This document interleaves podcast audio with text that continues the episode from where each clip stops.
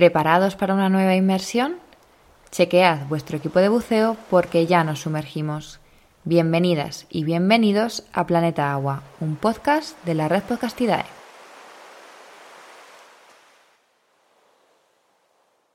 Hoy, en Planeta Agua, nos desplazamos hasta aguas chilenas para hablar con Pablo Dufloc, médico veterinario de la Universidad de Chile, que se encuentra realizando actualmente su tesis sobre fraudes alimentarios en productos derivados de condrictios y conservación marina. Hola Pablo, bienvenido a Planeta Agua y muchísimas gracias por acompañarnos en este episodio. Eh, hola Nati, muchas gracias por la, por la invitación y gracias por tu tiempo y saludo a toda la audiencia. Espero que se estén cuidando de los bichos. Estamos eh, complicados en algunas partes con la pandemia, pero bueno, vamos a, a lo que nos convoca. Muy bien, pues bueno, hoy queremos hablar con Pablo de condrictios. Cuéntanos, Pablo, ¿quiénes son este grupo animal? ¿De quién estamos hablando? Bueno, los condrictios son un grupo de peces que considera eh, a tres grandes grupos que son bien conocidos, eh, algunos, uno bien famoso por varias películas, como son los tiburones, por ejemplo, también se encuentran las rayas y un grupo que ha sido el menos estudiado a la fecha, que son las quimeras. Esos tres son los, las especies, los grupos grandes de, peces que engloban a los condrictios. Etimológicamente, el condrictios viene del, latín condros, que significa cartílago, e ictios, pez. Por lo tanto, son peces cartilaginosos comúnmente llamados. Eh, cartilaginosos eh, nos referimos a su esqueleto, ¿no? Exactamente. Vale. Y bueno, aparte de este esqueleto cartilaginoso, ¿qué podrías decirnos que caracteriza a esta clase de vertebrados? Eh, bueno, así como en términos bien globales, los condictios aparecieron hace más o menos 400 millones de años atrás y actualmente se conocen alrededor de unas 1.200 especies Em, estos números van actualmente, o sea, actualizándose constantemente porque siempre se están descubriendo nuevas especies, pero a grandes rasgos, hoy día se conocen 630 especies de rayas, 509 aproximadamente de tiburones y unas 50 de quimeras a la fecha. Em, algunas otras características, como ya les mencioné, tienen que ver con el esqueleto. También después eh, vamos a hablar algo de, no sé si quieres, de fisiología, de anatomía. Eh, bueno, pues si quieres empezamos por ahí, por, por, el esqueleto. ¿Qué nos puedes contar del esqueleto de estos animales, aparte de, su, de estar compuesto por cartílago?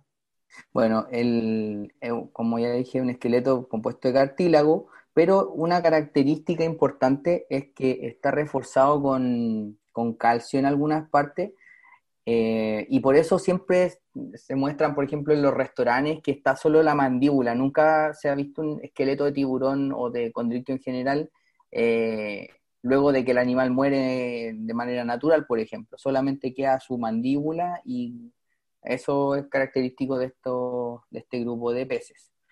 Obviamente este esqueleto también, eh, como es de cartílago, es más liviano que un esqueleto óseo y por lo tanto eso les permite eficientizar un montón lo que es la, la actividad del nado, que requiere un montón de gasto energético para ellos. Vale, o sea que realmente es una adaptación eh, para la natación, ¿no? Y bueno, ¿y qué más? Que, por ejemplo, ¿cómo obtienen el oxígeno estos animales? Bueno, estos animales eh, obviamente eh, obtienen el oxígeno desde el agua a través de sus branquias y la característica que tienen es que ellos no tienen una especie de, tapa que, que, se mueve los peces comunes y corrientes, por ejemplo los goldfish, si se fijan, siempre tienen como el, lado de la cara que se está moviendo. Bueno, los condrictios no tienen estos, estos opérculos que se llaman, y ellos solamente tienen unos espacios que se llaman hendiduras branquiales, eh, que son rendijas de piel solamente, por donde ellos tienen que activamente hacer circular el agua. Hay algunas especies que dependen del movimiento constante para poderse oxigenar, y en otros casos pueden hacer un movimiento activo de agua a través de, un, movimiento esofágico tipo eh, tragar agua, eh, faringio, perdón, y con eso ellos se oxigenan. Pero, como te digo, estos, animales tienen esa característica de que mm, algunos necesitan necesariamente estar en constante movimiento para poderse oxigenar. Y bueno, de hecho por esta razón es por la que vemos cuando vemos a los tiburones nadar, van con la boca abierta. Exactamente, para poder hacer entrar el, agua y hacerla circular por las hendiduras branquiales para oxigenar su, sistema. Y en el caso de las rayas, porque sí que se, la, imagen es distinta, ¿no? En, ellas no tienen eh, ese, ese nado. Claro, las rayas tienen esto que, te mencionaba que mm, se llama espiráculo, la, estructura anatómica, por donde ellas hacen circular agua y con eso oxigenan activamente su, sangre, renuevan el, hacen el intercambio gaseoso, digamos. Ah, una particularidad es que en general los tiburones tienen en promedio cinco hendiduras branquiales, pero hay dos especies en particular que tienen seis y siete hendiduras respectivamente. Ahora, ¿por qué estos dos, estas dos especies tienen más hendiduras branquiales? Bueno, básicamente tiene que ver porque son tiburones de profundidad. Y en profundidad obviamente hay menos oxígeno, por lo tanto ellos necesitan hacer un, un uso mucho más eficiente del poco oxígeno que hay y para eso ellos evolucionaron de esa manera, aumentando la cantidad de hendiduras branquiales para poder aprovechar mejor el poco oxígeno que hay en el, en el fondo marino. Estoy hablando de especies que, están en lugares donde ya no, llega la luz solar, por lo tanto el oxígeno ahí ya no, es muy abundante. ¿Qué especies son, Pablo? El tiburón de siete agallas, de seis agallas y de siete agallas originalmente nombrados son las especies y los nombres científicos son Exanthus griseus y Notorincus cepedianus. Ok. Y vale, o sea que son tiburones que pueden alcanzar grandes profundidades y necesitan pues más superficie, ¿no? De, para absorber el oxígeno. Exacto, de, intercambio. Y bueno, em, tengo en la cabeza la imagen, creo que como todos los que nos estén escuchando, de un tiburón con sus branquias, como nos has dicho, sin opérculo, desnudas. Pero en el caso de las rayas, ¿dónde tienen situadas las branquias? Esto está, como te decía, esto, las branquias están en la parte ventral, es decir, la, la, parte que está en contacto con el fondo, pero los espiráculos tienen uno, unas salidas hacia, hacia la parte dorsal, cerca de los ojos. Entonces, ellos, eh, esa es la manera en la que ellas toman agua, digamos, por su boca, la pasan por el espiráculo y de ahí también hacen un, un flujo que va hacia las branquias. Ajá. Y bueno, estos animales, los condrictios, tienen además unos eh, órganos de los sentidos muy desarrollados, ¿verdad? Sí, sí, tienen bastante desarrollados algunos órganos y algunos son súper específicos. Mira, la visión.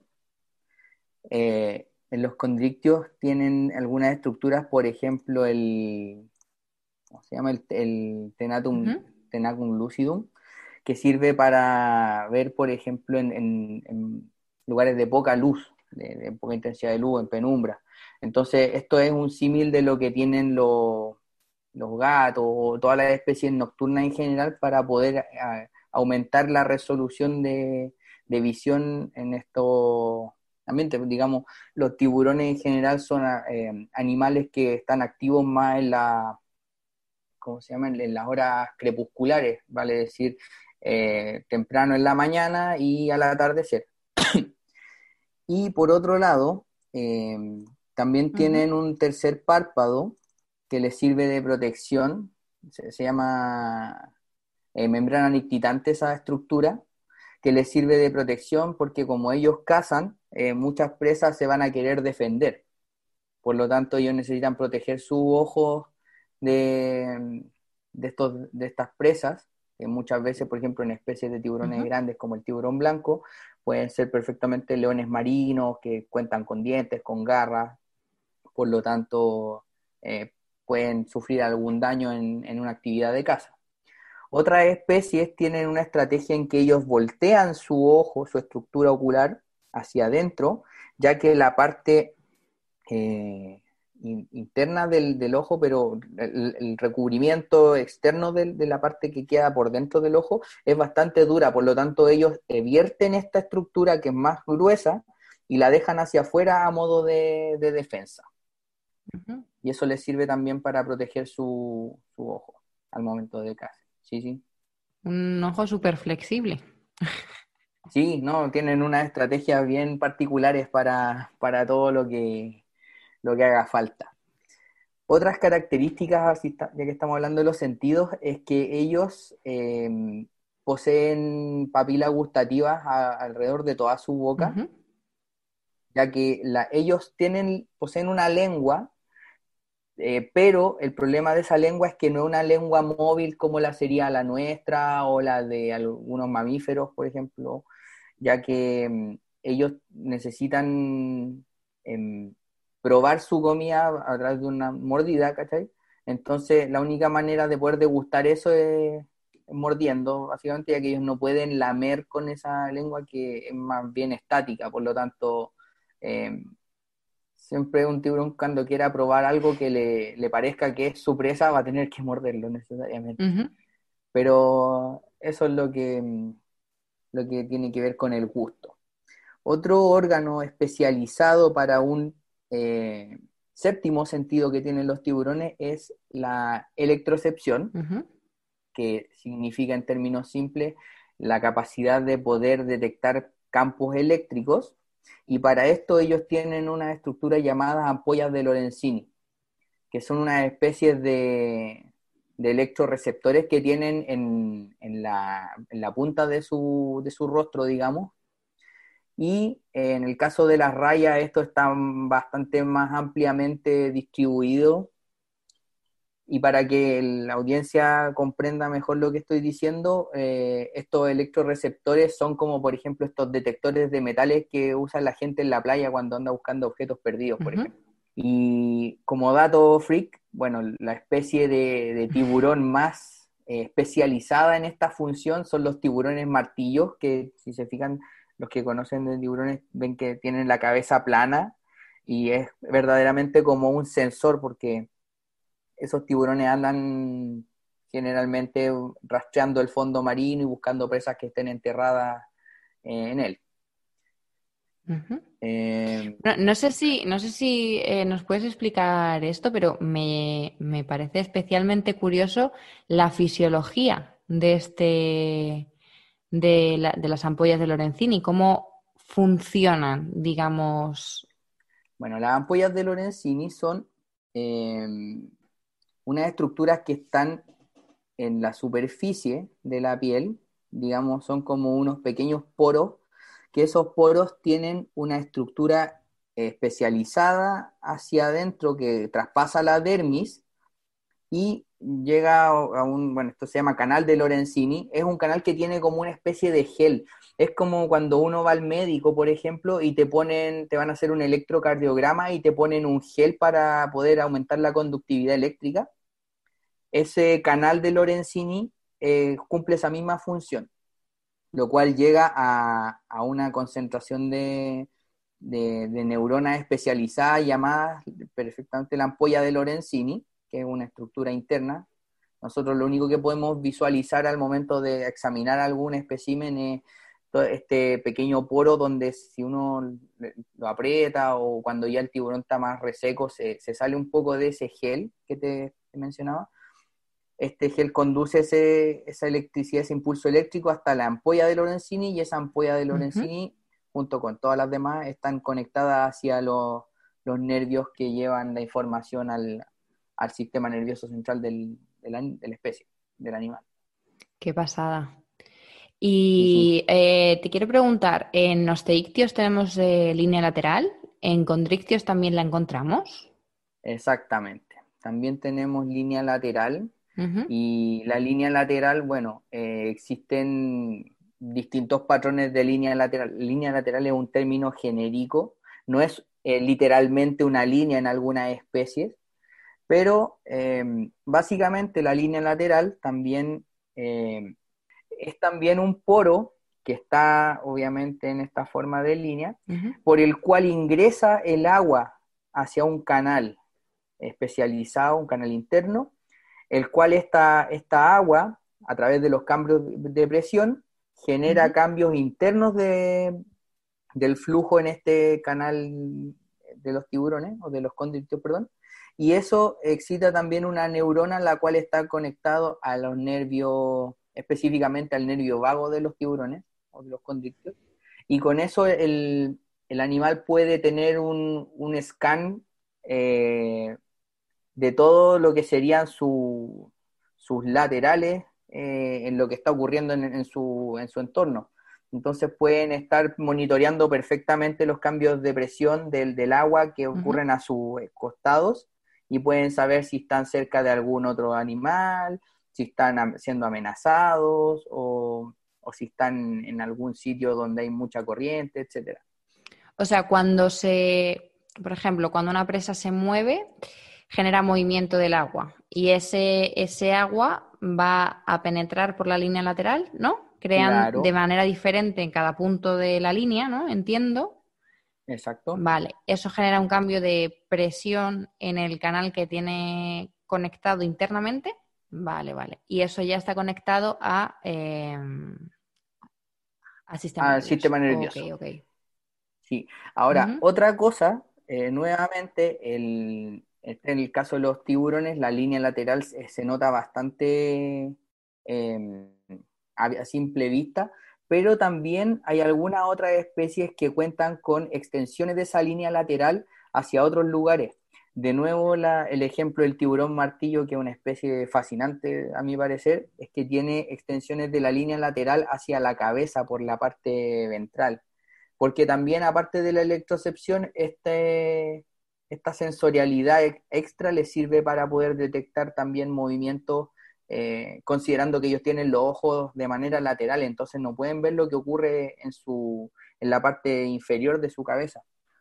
Y una cosa similar ocurre en las rayas, ellas tienen unas ramificaciones impresionantes de la línea lateral en la parte dorsal y, ventral de, su cuerpo, a modo de, complementar la sensorialidad que ellas utilizan para cazar, porque, por ejemplo, pensemos en una raya que es plana, no le serviría de mucho tener dos líneas rectas eh, que crucen solamente la, parte dorsal de su cuerpo, porque al final ellas dependen también de, estar monitoreando lo que ocurre en el fondo. Así que tiene mucho más sentido una ramificación extensa de esta línea, tanto en la parte ventral como en la parte dorsal. Qué interesante. Y bueno, con todos estos sentidos de estos órganos de los sentidos tan desarrollados, eh, ¿necesitan el oído? ¿Tienen un oído bien formado y útil? Sí, sí. Tienen un oído, es oído obviamente interno, ya que no, no tienen orejas ni nada de eso. Sería muy extraño, pero sí, tienen un, oído que es bastante similar en términos de estructuras con lo que podría ser el nuestro, por ejemplo. También tienen canales que, tienen líquido interno y que están conectados también a un, a un nervio auditorio y a, otras neuronas. Entonces, si bien es una estructura particular, no es muy diferente a la, nuestra. De hecho, el, nuestro es más complejo también por el, bueno, tenemos ese sentido más desarrollado. Pero sí, sí poseen oído, para la gente que no sepa. Y bueno, por terminar ya con lo que es la zona de, la cabeza, eh, ¿qué nos puedes contar de su dentición? Porque aquí sé que hay un montón de, mitos y leyendas y, mil historias sobre los dientes de los tiburones. Sí, sí, no, está, está bueno el tema de los dientes. Bueno, eh, los tiburones tienen varios tipos de dientes. Por ejemplo, eh, el patrón que, se repite tanto en, tiburones como en rayas es de corridas de dientes, que la corrida principal es la corrida funcional y atrás de ella pueden venir unas tres o cuatro o cinco incluso, dependiendo de la especie, que son corridas que están en distintas etapas del desarrollo de la estructura dental. Entonces, cuando una corrida eh, se pierde, aparece la siguiente que estaba a la espera y así se van como en banda transportadora apareciendo las corridas de dientes, por tanto, eh, no encuentro una maravilla porque ellos se ahorran el dentista, pero toda su vida. O sea, eh, eh encuentro, pero es genial. Las rayas, por otro lado, tienen un sistema parecido en banda transportadoras, pero ellas tienen placas dérmicas. ¿Por qué placas? Porque ellas no, no tienen que, ¿cómo se llama?, que rasgar carne o, andar mordiendo demasiado. Ellos, más bien las rayas comen crustáceos, eh, organismos con, con, coraza o caparazón y por lo tanto ellas tienen estas placas que les sirven para triturar y moler bien todas estas estructuras que son más bien duras. Y el caso particular de las quimeras, que lo encuentro espectacular, eh, ellas tienen una, ¿cómo se llama?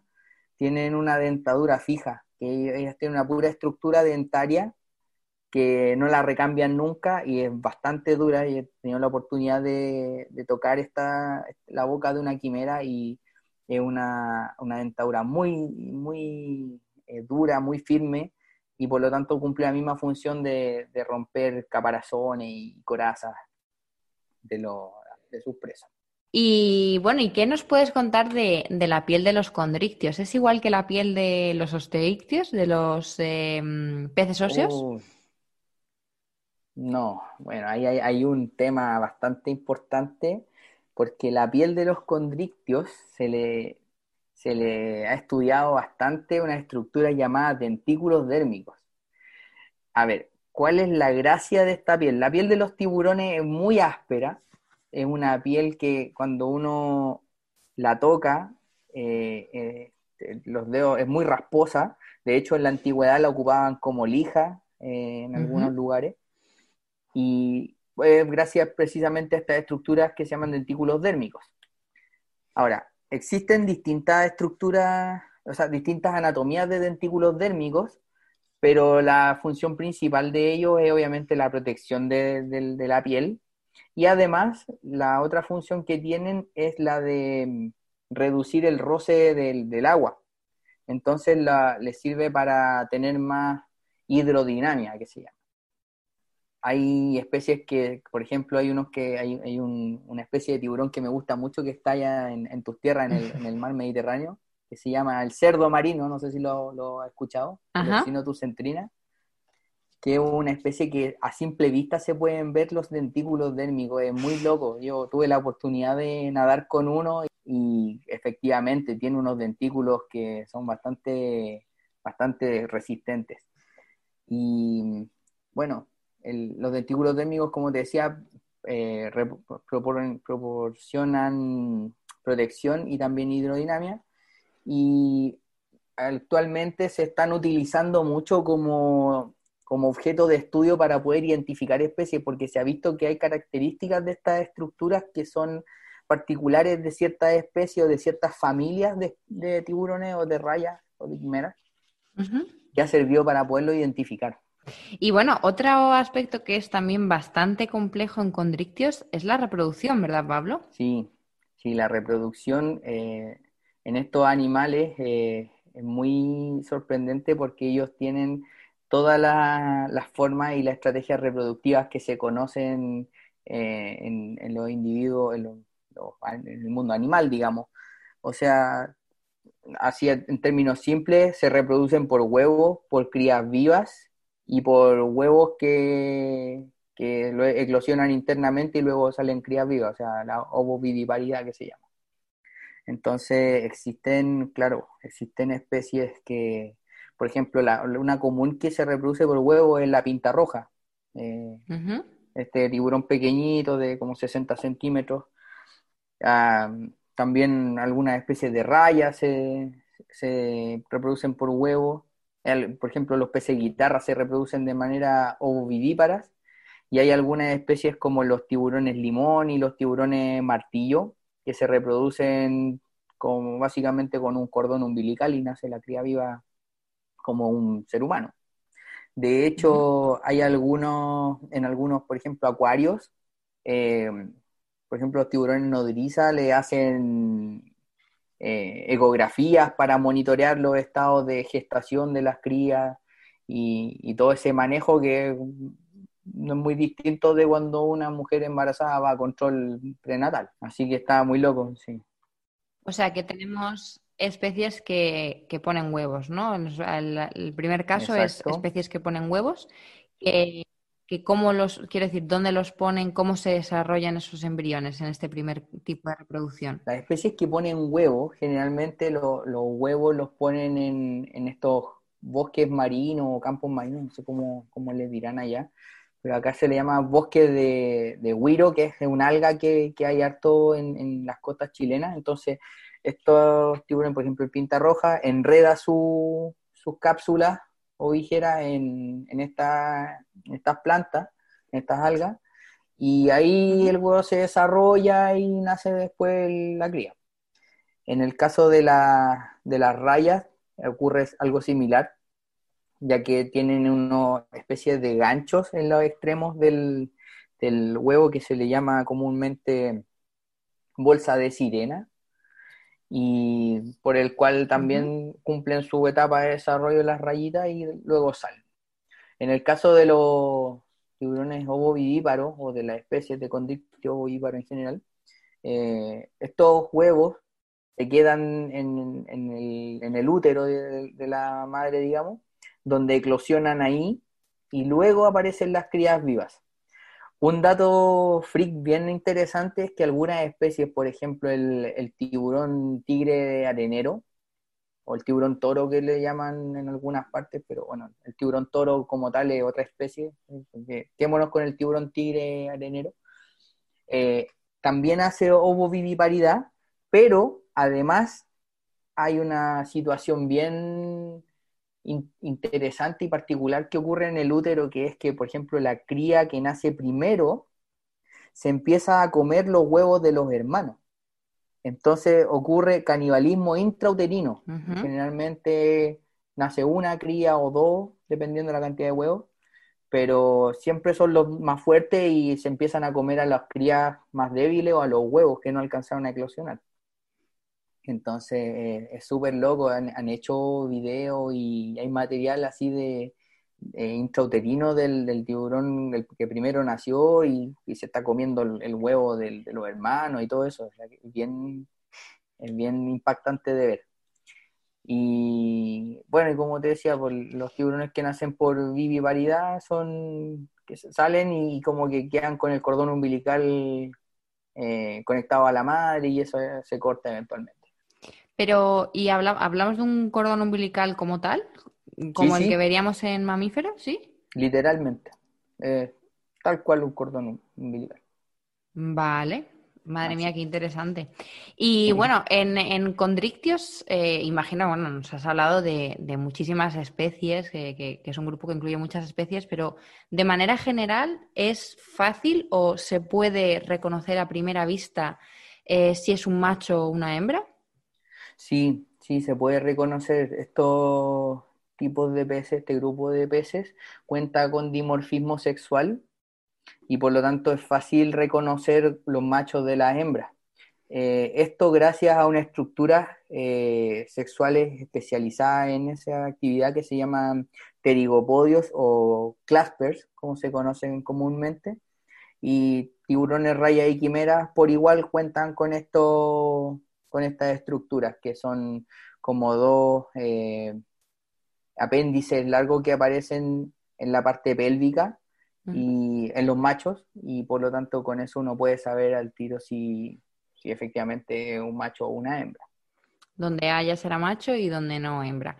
Y mm, bueno, sé que en tiburones, no sé si en todas las especies, pero sé que en tiburones eh, lo que es la cópula, el, acto de reproducción, es bastante agresivo, ¿no? Sí, sí. De hecho, las hembras, también por eso mismo se han estudiado los dentíbulos, porque se ha visto que las hembras tienen la piel más gruesa que los machos por lo mismo, ya que los machos eh, tienen que, para poder realizar la cópula, tienen que afirmarse o, aferrarse a, la aleta, a una de las aletas dorsales, perdón, eh, pectorales de la hembra, y con eso ellos obviamente tienen que morderla y para luego realizar la cópula. Entonces, eh, obviamente el acto de cópula es bastante violento y, agresivo para las hembras, ya que además no, es un solo macho el que se va a querer aparear con ellos, sino son varios que están ahí eh, molestando. Pero Sí, no, no, no. Y la, las rayas también se ha visto que copulan más o menos similar, pero como ellas no se pueden morder, eh, ahí se, se, empiezan como a, a, enrollar entre ellas, como que se forma una masa que uno sabe que hay dos rayas, pero listo. No sabe dónde empieza y dónde acaba, ¿no? Sí, sí, sí. Y las quimeras ni siquiera se han visto, así que eso no sé. Yo no, no, nunca he visto unas quimeras copulando, pero debe ser fascinante. De hecho, eh, después de en épocas de reproducción es fácil ver a las hembras de tiburón, vamos, yo lo he visto aquí con, con manchas blancas, ¿no? Que en realidad son heridas cicatrizando, ¿no? Sí, sí. Uh -huh. Sí, porque como te decía, lo, los machos se tienen que aferrar a ella para poder realizar la cópula y esto lo hacen mordiéndole una aleta. Y bueno, nos has dado bastantes detalles anatómicos de estos animales, pero mm, vamos a imaginarnos ahora que estamos en, en un departamento de, de, veterinaria y tenemos que, que realizar una necropsia a, a, un tiburón o a una raya. Al abrir el cuerpo de este animal y ver los órganos internos, ¿qué más cosas nos podrían llamar la atención? Uy, ahí es un mundo totalmente aparte y fascinante. Bueno, cuando uno abre, por ejemplo, ya, te, te, llega el animal, lo tienes sobre la mesa y lo primero que hace es abrir la parte de, de, de detrás, donde termina la cabeza como uh -huh. tal, o sea, entre medio de las aletas pectorales hacia eh, caudal, digamos, por el vientre. Uno abre toda esta, esta, esta, esta región y con lo primero que se va a encontrar va a ser con eh, algunos de los lóbulos del hígado. Ahora, ¿por qué el hígado? El hígado en los tiburones es demasiado grande, ocupa un montón de espacio, de hecho más o menos como el 20% del peso del animal eh, es hígado solamente. Madre mía. Y, y esto, eh, bueno, y además es un hígado muy aceitoso, muy, muy graso. Uh -huh. Y la gracia de este hígado es que como ellos no tienen vejiga natatoria como los teleósteos, digamos, uh -huh. que es el órgano que les sirve para regular el nivel en el que se encuentran en la columna de agua, ellos han ocupado su hígado graso, como nosotros sabemos, la, la grasa flota en agua y uh -huh. no se mezcla con ella, entonces con este hígado graso ellos pueden regular su nivel en la columna de agua y no tener tanto gasto energético por concepto de mantenerse en algún nivel. Ahora, eh, ¿qué otro órgano es eh, como interesante de analizar? Eh, es el sistema digestivo. Ellos tienen un estómago que tiene forma de J, una J, y si uno abre ese estómago, un, un estómago espiral. Adentro tiene como un, una espiral así, literalmente una espiral. Entonces, eh, estas dos cosas llaman la atención. Y bueno, las hembras también eh, tienen útero. Eh, eso también es bien bien raro, ya que uno pensaría que como son peces no deberían tener órganos que son como propios de los mamíferos, o sea, así se hablan en, en, en términos médicos cuando uno se refiere a, a médicos veterinarios me refiero, uh -huh. sobre lo, los tiburones, o las tiburonas, la, el útero, así tal cual. Uh -huh. Entonces, eh, esos son como los órganos internos eh, más llamativos que tiene, pero el hígado por lejos es lo más, eh, lo que ocupa más espacio de la cavidad, eh, de la cavidad abdominal, telómica. ¿El, el, ¿El, hígado puede ser que tenga un nombre co concreto en tiburones? Ah, es eh, que el escualeno es la, el, ¿cómo se llama? El ácido graso que produce el hígado. Ah, vale, vale, vale. Claro. Ah, una cosita, me, me corrijo, fe de ratas. Ajá. La, la válvula, o sea, lo, la parte que parece espiral en los tiburones, me acordé recién, Ajá. es la, la, parte que tiene que ver con el intestino. El, el, esa es la válvula espiral que se llama. Vale. Y el, el, estómago exactamente tiene una forma de J, eso sí es verdad. Ok. Y eso para que, para que, no quede ahí como el, el dato mal, mal entregado. y, y en el caso del útero, ¿las hembras tienen un solo útero? No, tienen dos dos cavidades uterinas, dos porciones, y bueno, estas están conectadas, entonces eh, es como que tuviera, claro, como do, dos porciones de útero, igual que una hembra eh, mamífera. Vale, sí, como dos lóbulos conectados. Claro, como dos cuernos uterinos, pero aquí son, como una estructura diferente, son como dos, em, sí, como dos lóbulos, mejor dicho, para no confundir. Eh, ¿Todo esto que nos has contado también lo podemos ver en rayas, Pablo? Sí, también las rayas cuentan con, con estas estructuras y... Ah, una cosa que, quería mencionar también de, lo, de los Clasper es que las quimeras eh, también tienen otros órganos, un, ¿cómo se llama? Unos órganos especializados, como ellas no pueden morder la aleta de su de la hembra, ellos tienen en la cabeza, mira, tienen en la cabeza una especie como de no sé si llamarlo martillo con puntas, es muy raro, tienen como un martillo con puntas con el cual se afirman que se llama tenáculo, con eso se afirman de la hembra y en la parte pélvica, donde están los clasper, tienen también una estructura están eh, cerquita de la, ¿cómo se llama?, de la pelvis y de, los clasper, que también tienen una especie de, de, púas con las cuales ellos también se aferran a las hembras para copular. Eh, sí, o sea, si los tiburones y las rayas ya eran raras para copular, ya las quimeras rompieron cualquier récord. Ajá. Ok. Y bueno, uno de los grupos de condrictes de los que hemos hablado ya en la entrevista, que son los tiburones, son, bueno, iba a decir los más conocidos, pero no son los más conocidos porque aún nos falta mucho saber por ellos, pero sí que son los más fácilmente reconocibles ¿no? por, por el público. Pero muchas veces mm, les reconocen con una actitud no muy positiva. La prensa y el cine han hecho mucho, mucho daño a estos animales y se llevan estigmatizados décadas. Entonces, te quiero preguntar, Pablo, ¿todos estos mitos alrededor de los tiburones son ciertos? ¿Son tan temerosos como nos han pintado siempre? Eh, no, la verdad, de hecho, es todo lo contrario. Aquí los únicos peligrosos en el planeta somos nosotros. Eh, si nos vamos así como a los mitos, gracias a, las películas que hicieron, han hecho mucho daño sobre los tiburones y algunas películas bastante eh, ridículas, por ejemplo, Sharknado, y es increíble que hayan seis de Sharknado y hay gente que me ha preguntado así, en serio, onda, eh, de verdad, serios, preguntándome, oye, ¿es posible que un tornado pesque tiburones y se lo tire a la gente y las mate? Y, yo los miro con cara de, es broma. ¿En, serio me está preguntando eso? Pero sí, hay gente que lo cree. Ahora, em, claro, yendo de, cajón a lo que me estáis preguntando, eh, si los tiburones son peligrosos para nosotros, es que esto básicamente no es cierto, pero ¿por qué no es cierto? Como tú bien dijiste, se cree que son habitualmente animales enormes, feroces, crueles, que comen mucho y que, específicamente adoran la carne humana. No el resto de las carnes, solo la humana. Entonces, obviamente, eso no es verdad. ¿Por qué no es verdad? Porque si nos vamos a las cifras eh, estadísticas reportadas a nivel mundial, existen algunos gráficos que mm, han demostrado que los animales más eh, mortíferos para el ser humano eh, no son precisamente los tiburones.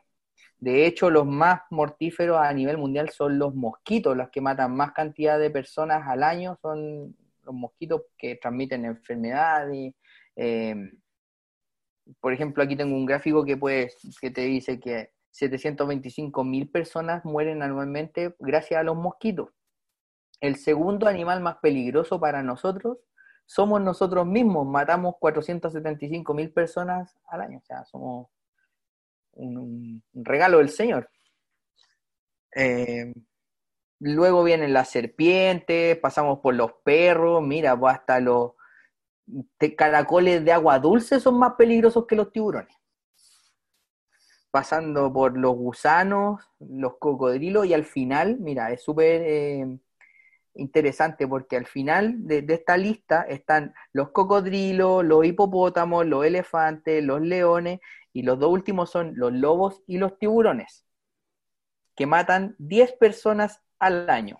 Y vamos a contar cómo matan a esas personas. ¿Por qué mueren esas personas? Porque no mueren devoradas mm, tras terrible sufrimiento y eh, escapar de ellos, como se ve en las películas. Eh, exacto. Generalmente son eh, muertes accidentales. Porque muchas veces, como los tiburones tienen dientes filosos o pueden pasar a llevar alguna arteria importante, hacen una herida muy grande, la persona se desangra, antes de ser asistida eh, eh, por algún centro médico o algo así, como la, capacidad de reacción de los centros médicos acá, por ejemplo, en Chile son la velocidad de la luz. Entonces es muy fácil que la gente se muera en, la playa antes de que se enteren los médicos que hay alguien que hay que atender.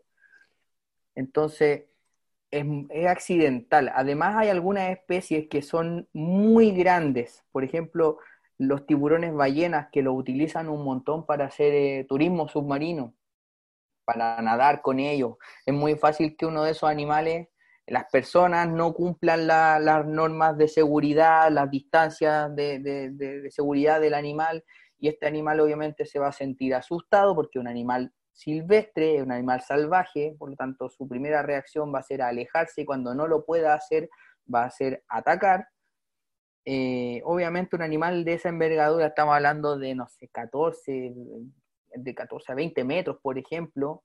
Eh, obviamente un animal de ese tamaño contra nosotros nos va a causar un daño aunque no lo quiera hacer, porque es muy grande. Entonces, em, son accidentes accidentes que ocurren y, muchos por causa nuestra.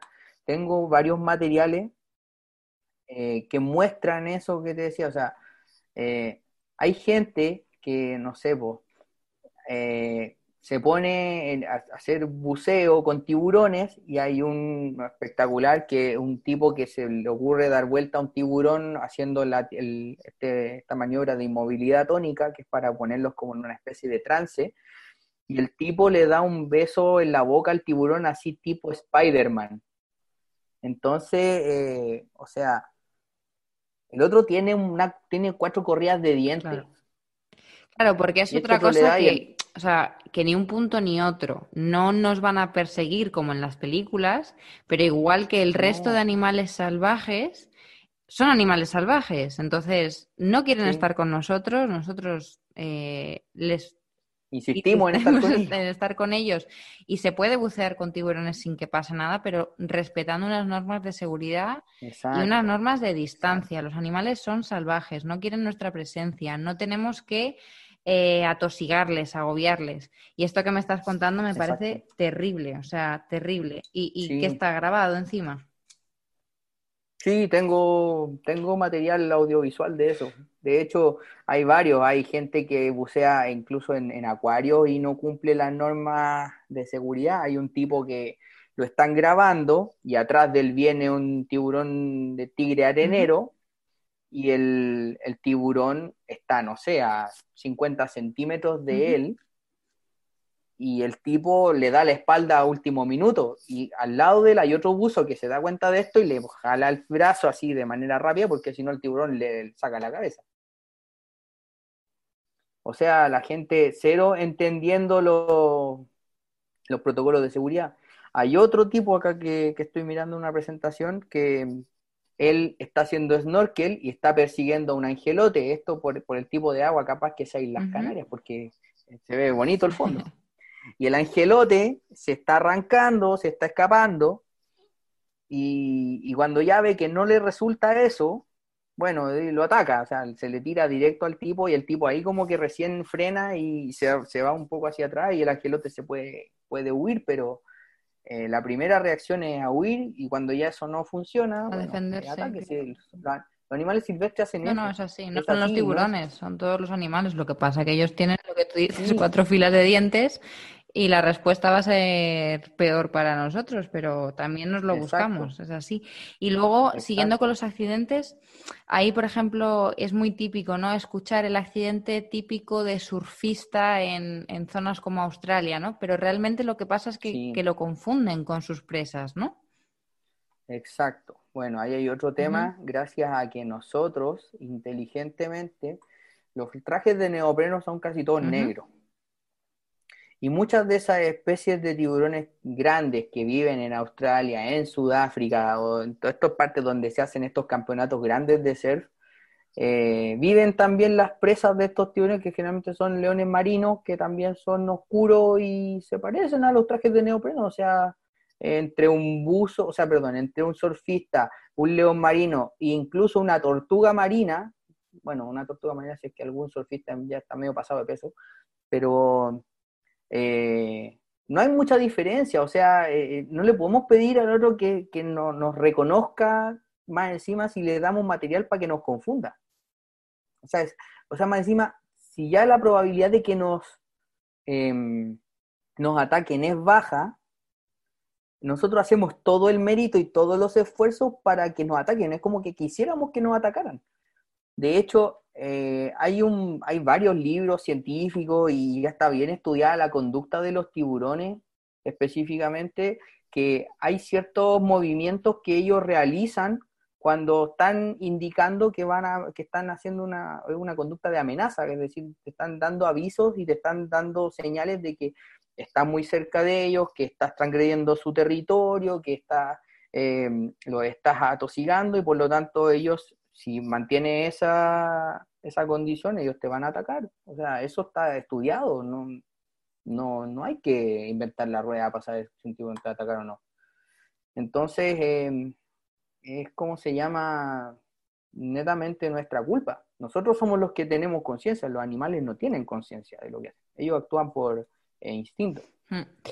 Por esto es importante que cuando vayamos a hacer cualquier actividad turística que incluya animales salvajes, tengamos cuidado con quién lo hacemos, con qué empresa lo hacemos y antes de hacer cualquier actividad también informarnos. Yo, por ejemplo, he buceado solamente aquí con, con, tiburón angelote, que no tiene nada que ver porque realmente es como eh, siempre hay que tener las normas de seguridad, pero que no es, no es un animal pelágico, es un animal que está eh, en el fondo normalmente.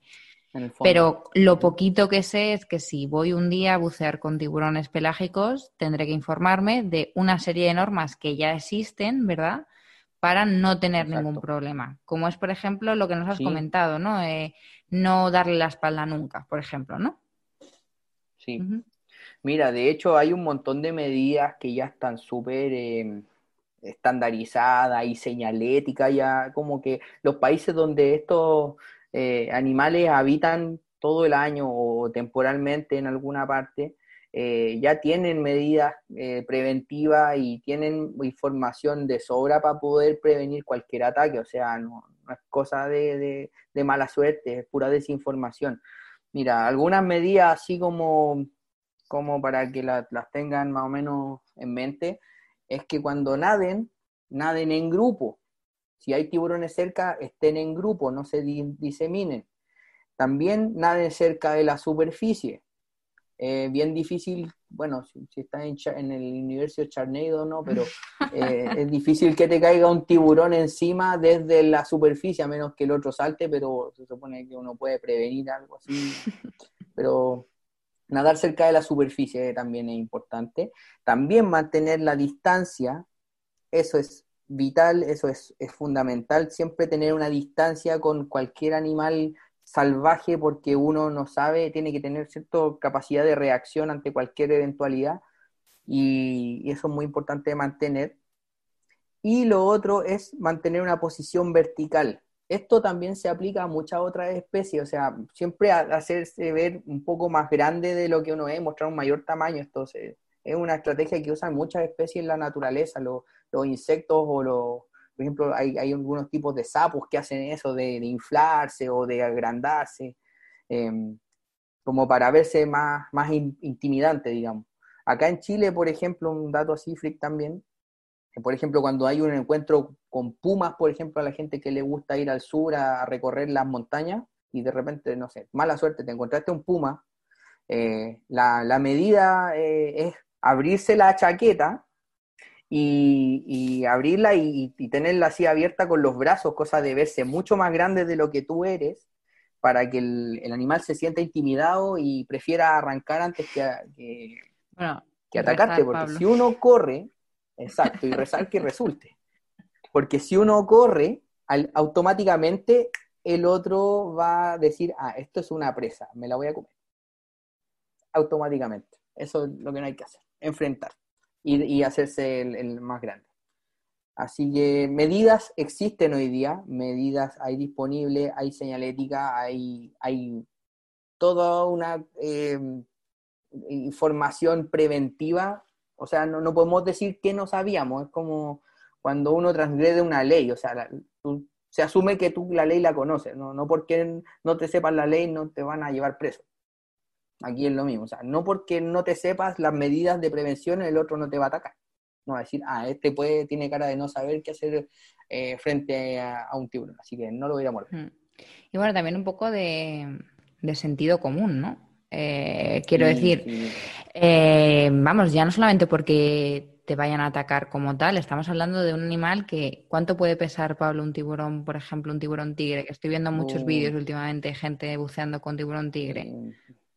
No, tiburón tigre son grandotes, pues ponle que pueden pesar unos 100 kilos, más incluso si son grandes. Y además son animales tremendamente fuertes, un movimiento que no calculen, ni siquiera queriendo hacernos daño, un movimiento que no calculen, que, que, que, maniobren de una manera que no calculemos, si estamos demasiado cerca, pues eh, puede ocurrir un accidente.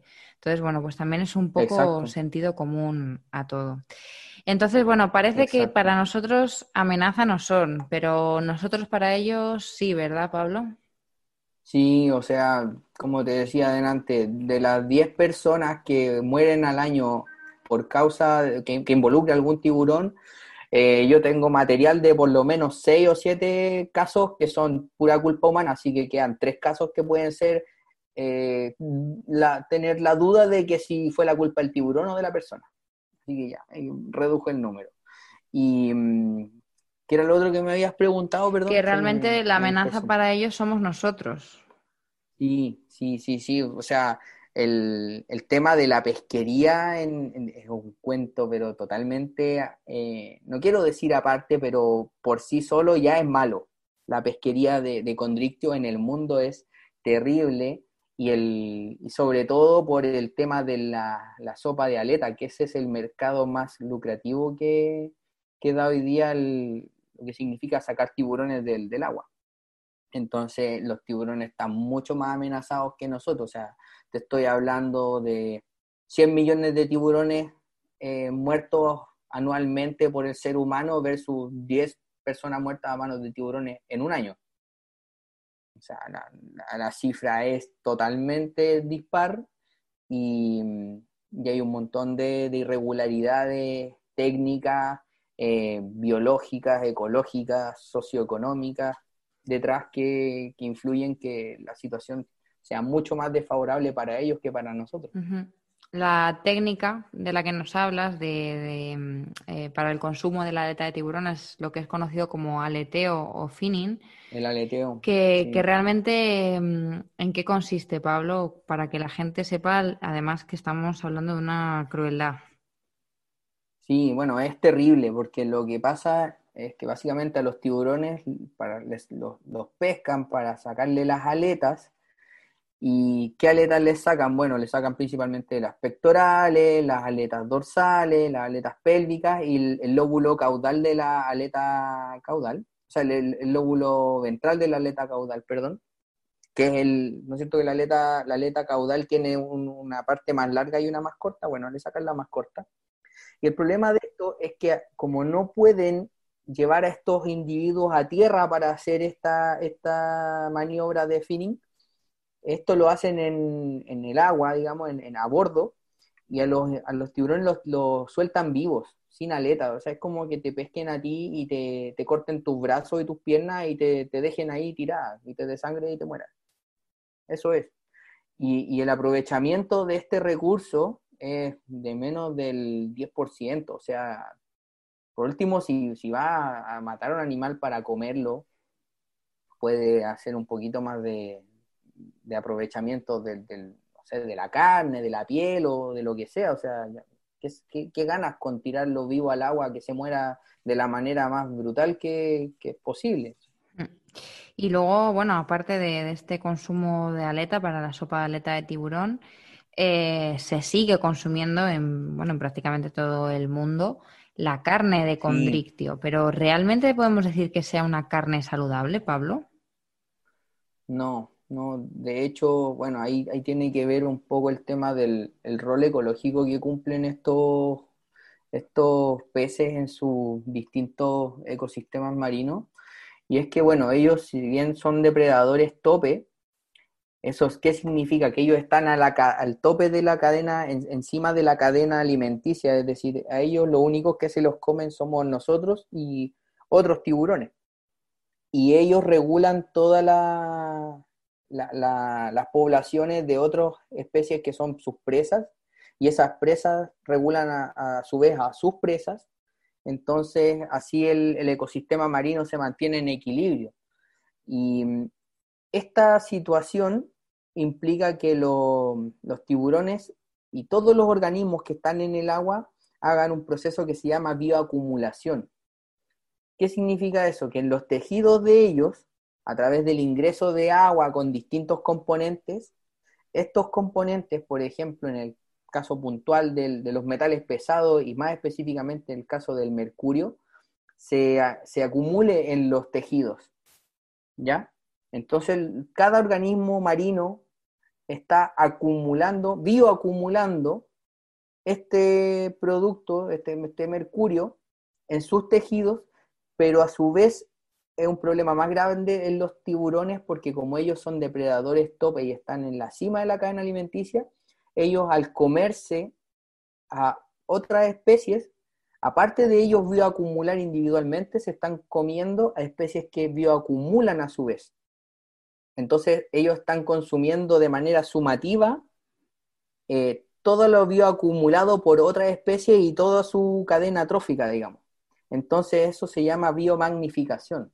Entonces ellos, los tiburones, eh, hacen esos dos procesos, los condrictios hacen esos dos procesos em, de, acumulación de residuos, como son como ya te dije, el mercurio eh, y otros metales pesados como el arsénico, el plomo, el cadmio, por ejemplo. ¿Y eso qué significa? Que eh, la carne de condrictio no es una buena carne, o sea, puede tener aporte proteico y lo que sea, pero también está contaminada, o sea, es una carne que no, no es saludable. Ya han, han, habido estudios y ya se ha reportado información que hay grupos de riesgo que eh, al consumir estos productos y estos metales pesados pueden sufrir daños graves como daños neurológicos, por ejemplo. Hay, un, hay una patología humana que se llama la enfermedad de Minamata, que es una toxicidad por eh, metilmercurio, que es un producto que está en el, en el ecosistema marino. El metilmercurio eh, se produce de manera natural, por ejemplo, los volcanes submarinos producen mercurio y también la actividad humana genera estos desechos. Entonces, por ejemplo, los residuos de la minería liberan todo esto al mar, o sea, están liberando mercurio al mar, más el mercurio de los volcanes y las centrales eléctricas y térmicas. Em, las centrales térmicas, perdón, de carbón generan esto también. Entonces, eh, este mercurio genera esta patología en, las personas y los grupos de riesgo asociados a esta enfermedad son principalmente las mujeres embarazadas y los niños pequeños y los fetos de las mujeres embarazadas principalmente. Entonces, el medir mercurio no se le aloja nada más ni nada menos que en el cerebro, por lo tanto no es menor.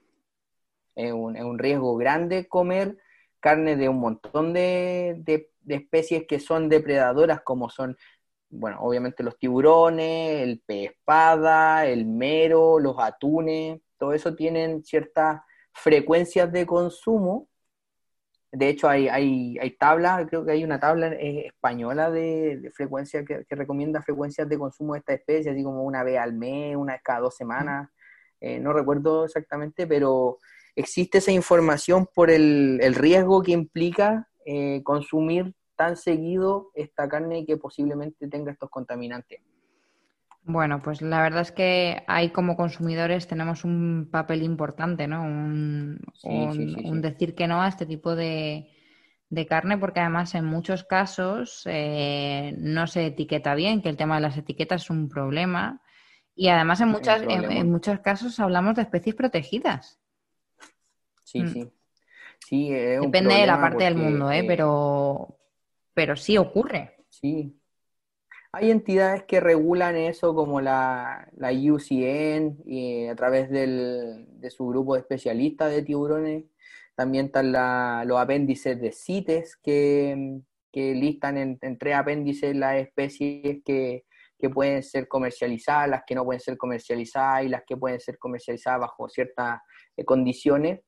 Y también obviamente están las normativas eh, de cada país, digamos. O sea, esas tres, esas tres cosas se deberían triangular para poder eh, diseñar, no sé, cualquier plan de manejo pesquero sustentable de, la especie que sea. Pero sí, se están sacando un montón de especies protegidas o especies que están en, peligro o que están vulnerables, eh, según estas entidades que clasifican los estados de conservación. Y, hay muchas actividades que no están reguladas que, que hacen esto, más allá de la pesca. Por ejemplo, por nombrarte, la, pesca deportiva, no sé si has visto que en, Estados Unidos, generalmente, claro, en, Norteamérica, hacen estos torneos de, pesca deportiva donde sacan especímenes súper grandes y, son especímenes que, que cumplen un rol ecológico importantísimo, que llevan un montón de años, por de 30 años en los ecosistemas regulando otras especies y estos tipos por pura diversión los sacan del sistema y desregulan todo y al final al, ecosistema marino le cuesta otros 30 años recuperar un individuo que cumple esas mismas funciones. Además, por otro eh, lado, solo una cosa, Pablo, que esto no lo hemos comentado antes. Eh, además, suelen ser especies, o hay por lo menos muchas especies, que tienen una madurez sexual lenta, ¿verdad? Que son, que, tardan en crecer y que tardan en poder reproducirse. Entonces, Sí, no, sí es terrible. O sea, hay, especies que, no sé, a los 10 años recién pueden eh, empezar a reproducirse. El caso más extremo es el del tiburón de Groenlandia. Yo creo que ese es el animal más fascinante que yo tengo memoria de que conozco. Ese animal alcanza la madurez sexual a los 150 años. O sea, Sí, ¿no? Y, se han hecho estudios en algunos tiburones de Groenlandia. Bueno, el, es el vertebrado conocido más longevo que ha existido. Se le sacó un con carbono 14, parece algo, un, isótopo de eso, lo utilizaron para verle la edad y vieron que tenía un aproximado de 400 años con un más menos de 120, o sea, perfectamente podría haber llegado a tener 520 años ese bicho y 150 años de, edad para llegar a la madurez sexual. O sea, sacar un bicho de esos a esa edad del agua, o sea, eh, es un despropósito por todos lados. O sea, esa carne está incomible, es comer mercurio, así como poner la boca afuera de la central termoeléctrica a tomarse todo el mercurio de la producción. Y obviamente el rol ecológico ya no lo va a cumplir. Claro. Estamos ante un problema muy, muy serio con el tema de los tiburones. Y bueno, Pablo, antes de despedirnos, nos gustaría preguntarte si nos recomiendas eh, seguir el trabajo de alguna asociación o apoyar el trabajo de algún grupo de investigación en concreto con, con no con tiburones, sino con condrictios en general. Eh, bueno, así como si, quieren apoyar, me pueden apoyar a mí en mi tesis y les puedo dar mi cuenta para que Claro, eh, no sabía si quería, no sabía si querías que te preguntase por, por redes. ¿Quieres que demos redes? Sí, sí, sí. Tengo, yo, yo pertenezco a una ONG de conservación marina de acá chilena que se llama Pantalaza. Eh, y con ello yo estoy haciendo algunas cosas también, siempre difundiendo todo, el, predicando la palabra de la protección a los tiburones, pero eh, ellos son como mi, grupo así más cercano de, trabajo, más allá de, lo, académico. Y también les puedo mencionar algunos grupos chilenos como el, Núcleo Pinta Roja también, que trabaja harto en Condictio. Un saludo para el, al Nacho, que también con él estoy, estamos haciendo algunas colaboraciones. Está recién partiendo el tema de los tiburones acá. Hay algunos grupos establecidos, hay eh, algunos laboratorios que, están funcionando, pero todavía nos queda un montón, estamos recién partiendo, pero eh, si quieren revisar, revisen Pantalaza eh, en, Instagram, ahí estamos, o en Facebook. Y Núcleo Pintarroja también. Núcleo Pintarroja eh, se, ha dedicado harto a, difundir y a, aclarar hartos mitos, sobre todo, por ejemplo, la última como gran, gran difusión que hicieron fue el, analizar bien el Charwick, toda esa, esa esos programas de, de, difusión que dan por, por TV Cable y que llega de manera muy masiva a mucho público, de repente tiene unos problemas de conceptualización o, errores científicos bastante notorios, entonces eh, el Nacho se ha dedicado como a analizar bastante esa, esa, esa, información. Y también aquí nos hemos dado cuenta, estamos partiendo también un, una idea que tiene que ver con toda la, mala información y la desinformación y, las aberraciones científicas y educativas que hay frente a, la, a todo lo que tenga que ver con los tiburones en Chile. O sea, por decirte algo, hubo un tiempo que en uno de los acuarios que hay acá en Santiago eh, había un tiburón nodriza y el tiburón nodriza que había tenía unas instalaciones, un acuario, un diseño de acuario que es todo lo que los acuarios grandes y, establecidos y que consideran bienestar animal y todos los estándares para mantener eh, como corresponde a estos animales, eh, bueno, aquí mm, era todo lo contrario. O sea, al bicho lo tenían en, una, en un acuario pequeño, eh, de una forma que no corresponde, le, le faltaba yodo, me acuerdo perfecto que yo lo, vi directamente y tenía el, inflamada la, glándula tiroides, tenía bocio el pobre, y obviamente se debe haber muerto porque ya no, no está, o sea, no estamos preparados para mantener animales en cautiverio y, aún así lo hacen, o sea, eh, creen que es como tener un, no sé, un goldfish, y no es así. Entonces hay mucha eh, ignorancia al respecto, también se, aquí a todos le dicen, todas las, hay peluches de, tiburones, hay cosas así, o, raya, y a todos le dicen mantarraya, todo lo que es plano se llama mantarraya, no es la móvula birrostris, que es la, mantarraya como, corresponde hay, uno, hay, uno, hay unas desinformaciones eh, grandes y lo malo es que eso llega a los niños pequeños, que son los que yo considero que son lo más, eh, la, población a la que uno debería llegar y son el futuro que debería estar bien informado. Desde luego. Pues vamos a seguir a todos estos grupos que nos has, que nos has dicho, Pablo. Ahora sí, bueno, nos despedimos. Muchas gracias de nuevo por acompañarnos, Pablo, en, Planeta Agua. No, gracias a ti por la invitación y cualquier cosa, bueno, eh, nos contactan por redes sociales, yo encantado de responder más dudas, puedo hablar de tiburones tres horas más si quieren, pero para darle el paso a más, invitados. Así que gracias a ti, Nati. Bueno, pues, pues de nuevo eso, gracias Pablo. Y nada, y a todas y todos los que nos escucháis, recordad que tendréis información ampliada sobre esta entrevista en el blog www.godiperproject.com, que nos podéis seguir en Instagram como arroba barra baja blog o en Facebook como godiperproject. De todas formas, tenéis todas las cuentas, plataformas y otros recursos que hemos mencionado a lo largo de la entrevista en las notas del programa. Hasta la semana que viene y, como siempre, nos vemos debajo del agua.